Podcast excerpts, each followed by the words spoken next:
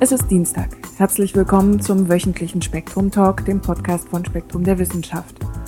Wir sind bei Episode 26 am Mikrofon, wie immer Anita Becker und Arvid Lai. Heute unterhalte ich mich mit Spektrum-Redakteur Götz Höppe über die Geschichte unserer Sternbilder. Danach berichtet Christoph Pöppe über ein neues Spektrum-Sonderheft. Und dann gibt es natürlich aktuelle Nachrichten aus der Redaktion von Spektrum Direkt. Wir beginnen mit den Sternen. Hallo Herr Höppe, vielen Dank, dass Sie sich an Ihrem freien Tag Zeit für uns nehmen. Ja, hallo Herr Lai, äh, das ist überhaupt kein Problem. Vieles ist irgendwie so alltäglich, dass man kaum darüber nachdenkt. Mir geht es so mit den Sternbildern. Wo kommen die Bezeichnungen überhaupt her? Ja, Sternbilder haben eine lange Tradition in, in vielen Kulturen oder in fast allen Kulturen, die äh, sich mit dem Himmel beschäftigt haben. Es gibt den, oder es gab einen französischen Philosophen, Gaston Bachelard, und der hat gesagt, der Sternenhimmel ist der Rorschach-Test der jungen Menschheit.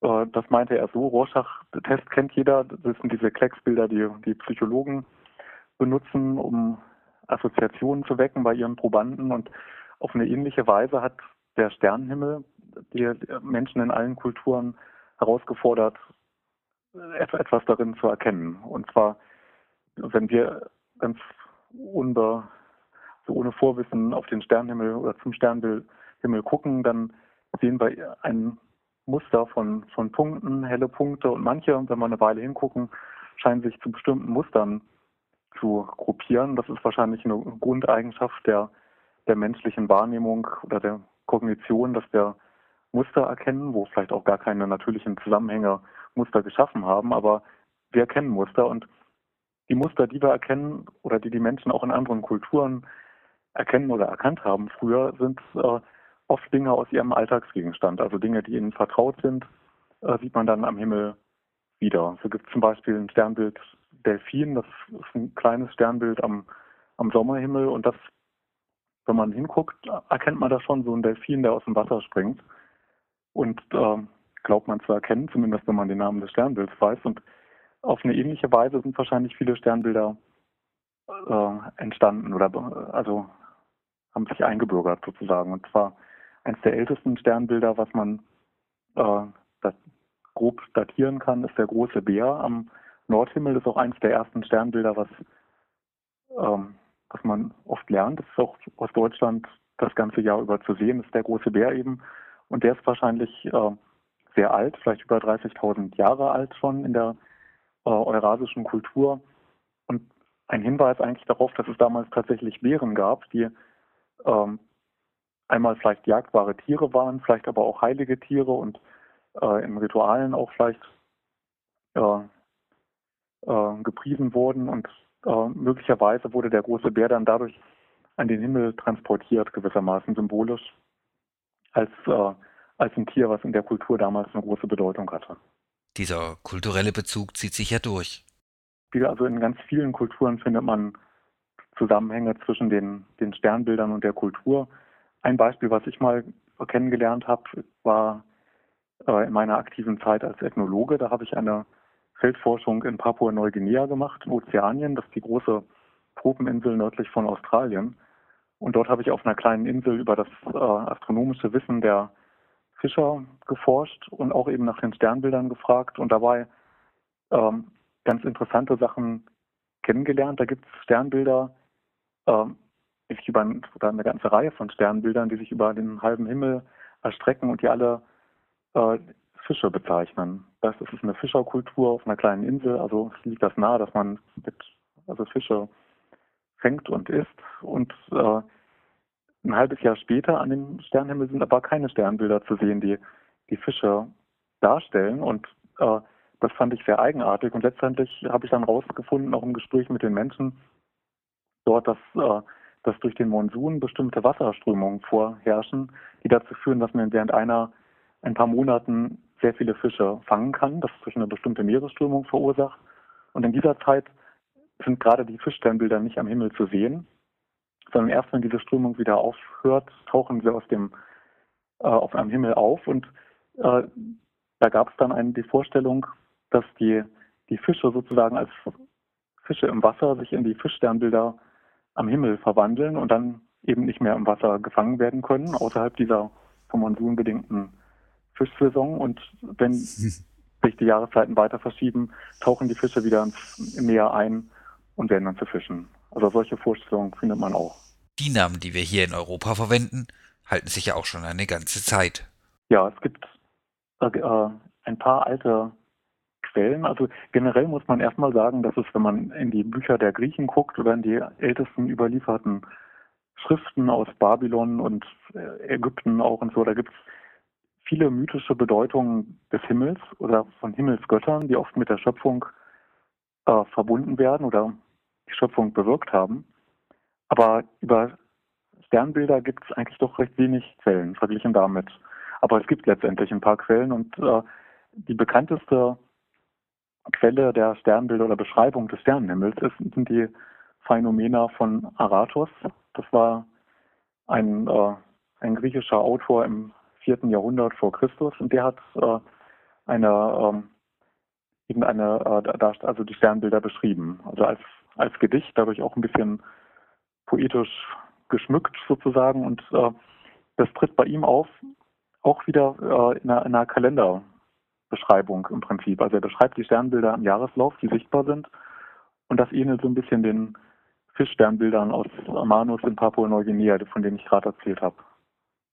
Also das ist eine alte Quelle über die Sternbilder, eine weniger vollständige Quelle darüber sind, ist ein babylonischer Keilschrifttext, Mul Apin heißt der.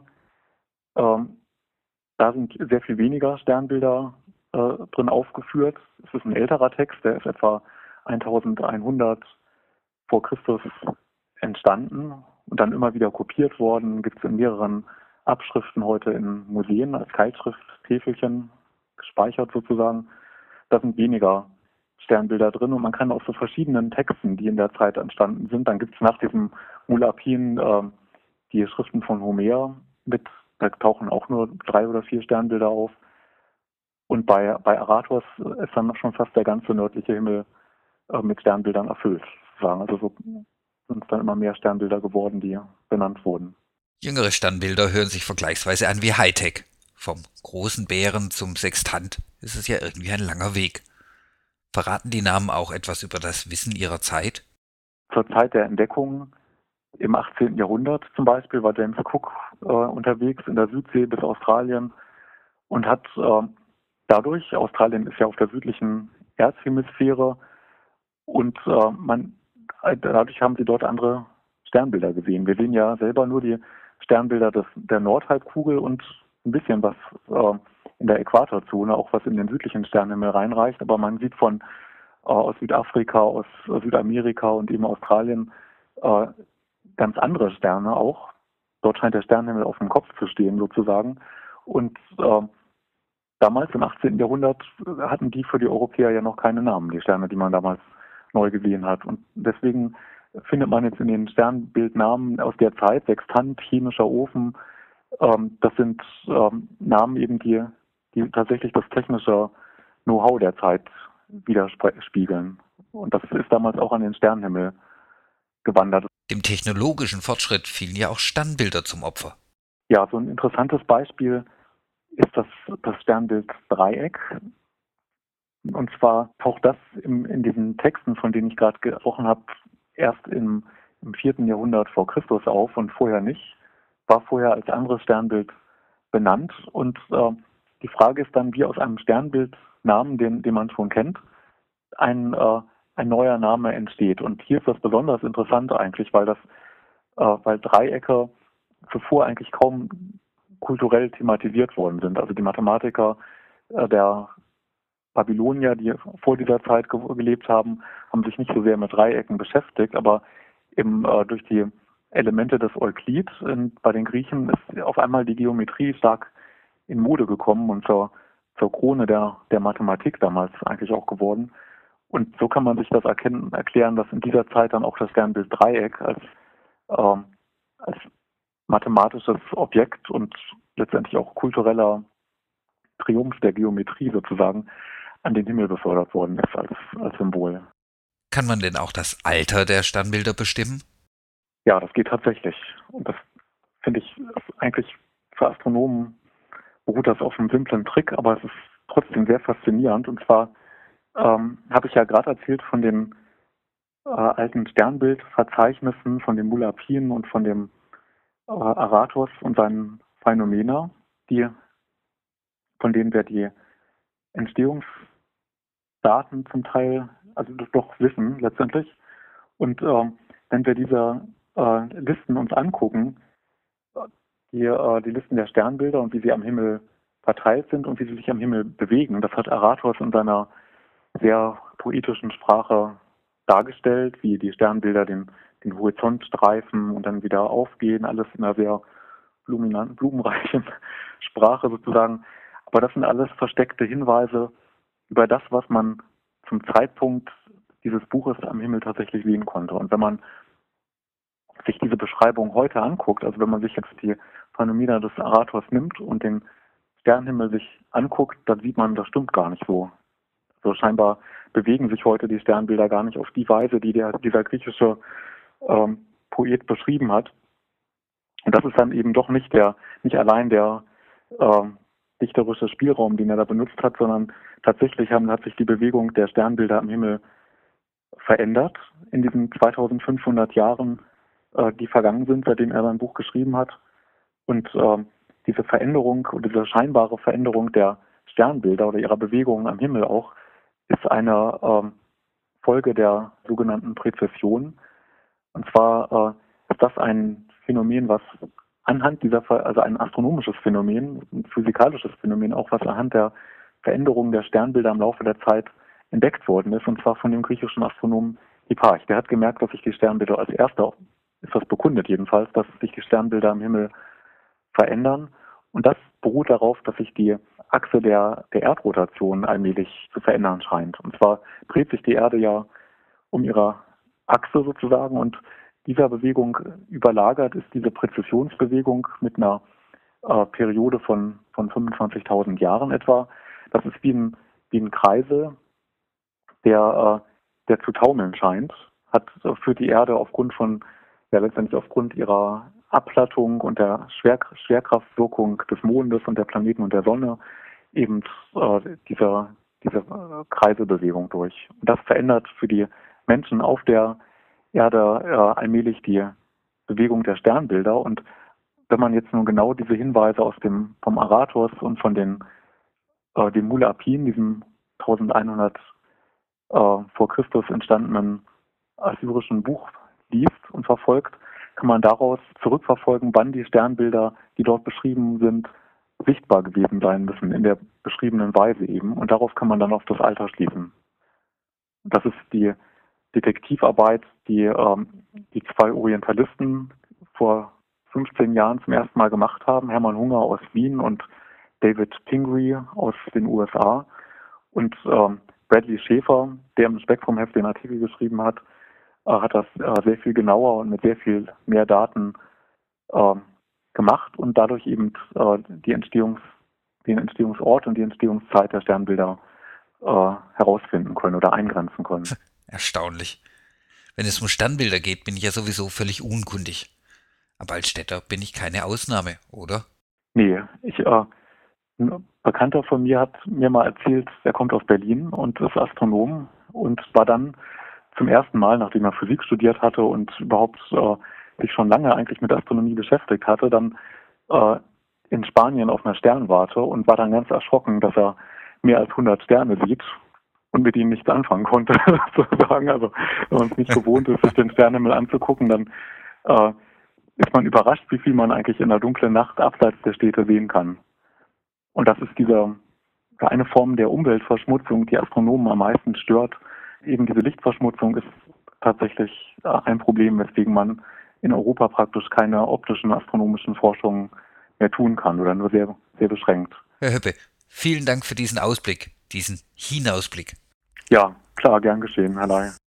Den ganzen Artikel finden Sie im Märzheft von Spektrum der Wissenschaft. Und so einiges mehr. Nun berichtet Spektrum-Redakteur Christoph Pöppe zum aktuellen Sonderheft über Supercomputing.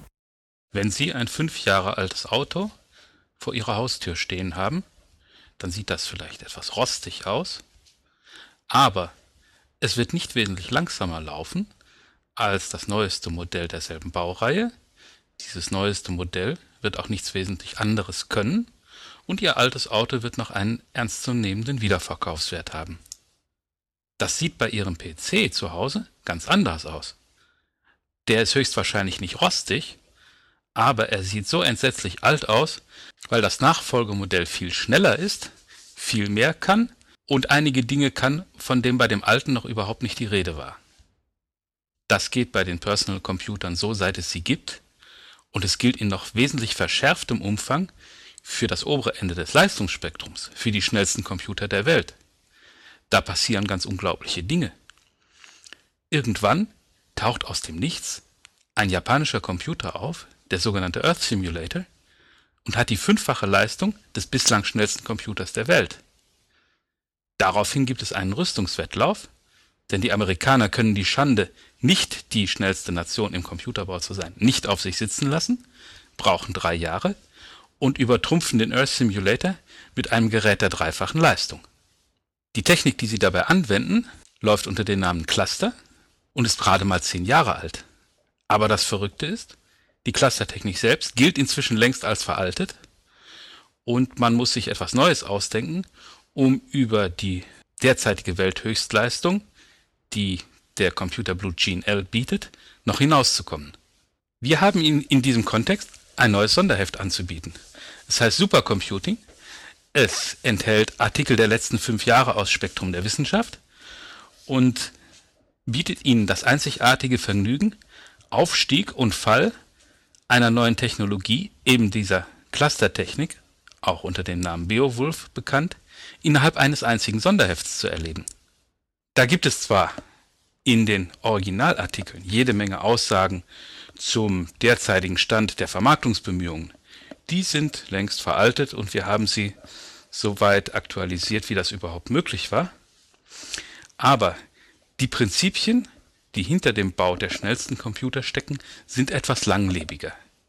Was den Tag über dauern wird, sind die Darstellungen der Techniken, mit denen die Forscher gegen alle physikalischen Hindernisse den Fortschritt vorantreiben. Mehrere Prozessoren auf einem einzigen Mikrochip sind inzwischen kommerziell verfügbare Realität. Desgleichen photonische Festplattenspeicher. Auf die Tausendfüßler, die Information mit atomgroßen Nadeln in Kunststoffmaterial gravieren, von dort wieder ablesen und auch löschen können, müssen wir wohl länger warten, als man noch vor vier Jahren glaubte. Und die Quantencomputer. Die Quantencomputer. Die Theorie ist faszinierend. Über die Praxis gibt es derzeit noch nichts zu erzählen.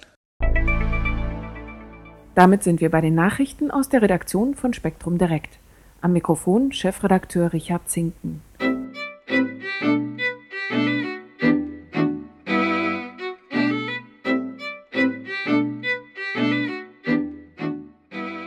Das Thema Wasser auf dem Mars beschäftigt weltweit etliche Forscher. Die neueste Erkenntnis, am Südpol des Mars lagert unterirdisch eine Eisschicht, die beim Abschmelzen den gesamten Planeten etwa elf Meter hoch mit Wasser bedecken würde, berichtet ein internationales Forscherteam um Jeffrey Plant vom California Institute of Technology in Pasadena.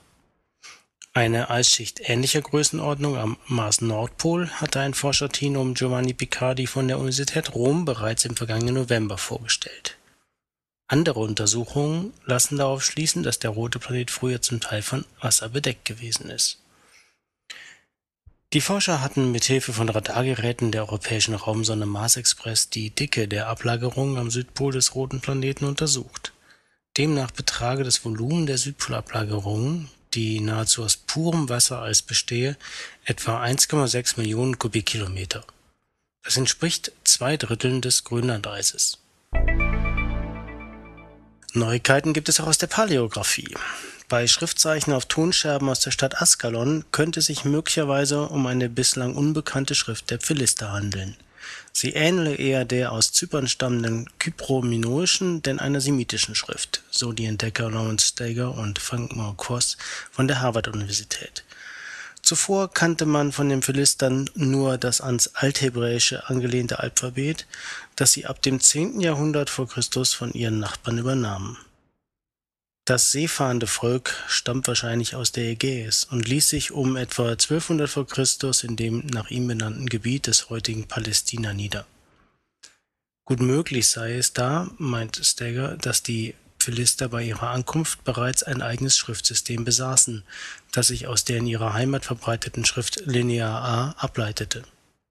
Dafür spreche auch, dass einige der 19 Tonkrüge offenbar noch in Kreta und Zypern entstanden, während einer der Funde erst nach der Ankunft gefertigt wurde. Philistische Schreiber mussten also auch in Palästina tätig gewesen sein. Auf die Scherben stießen die Archäologen bereits vor einigen Jahren bei ihren Ausgrabungen im heutigen Aschkelon, stellten sie aber erst jetzt der Öffentlichkeit vor.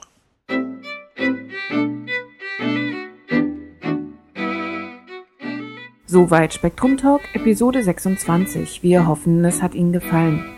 Auf Lob und Kritik hören wir unter talk@spektrum.com.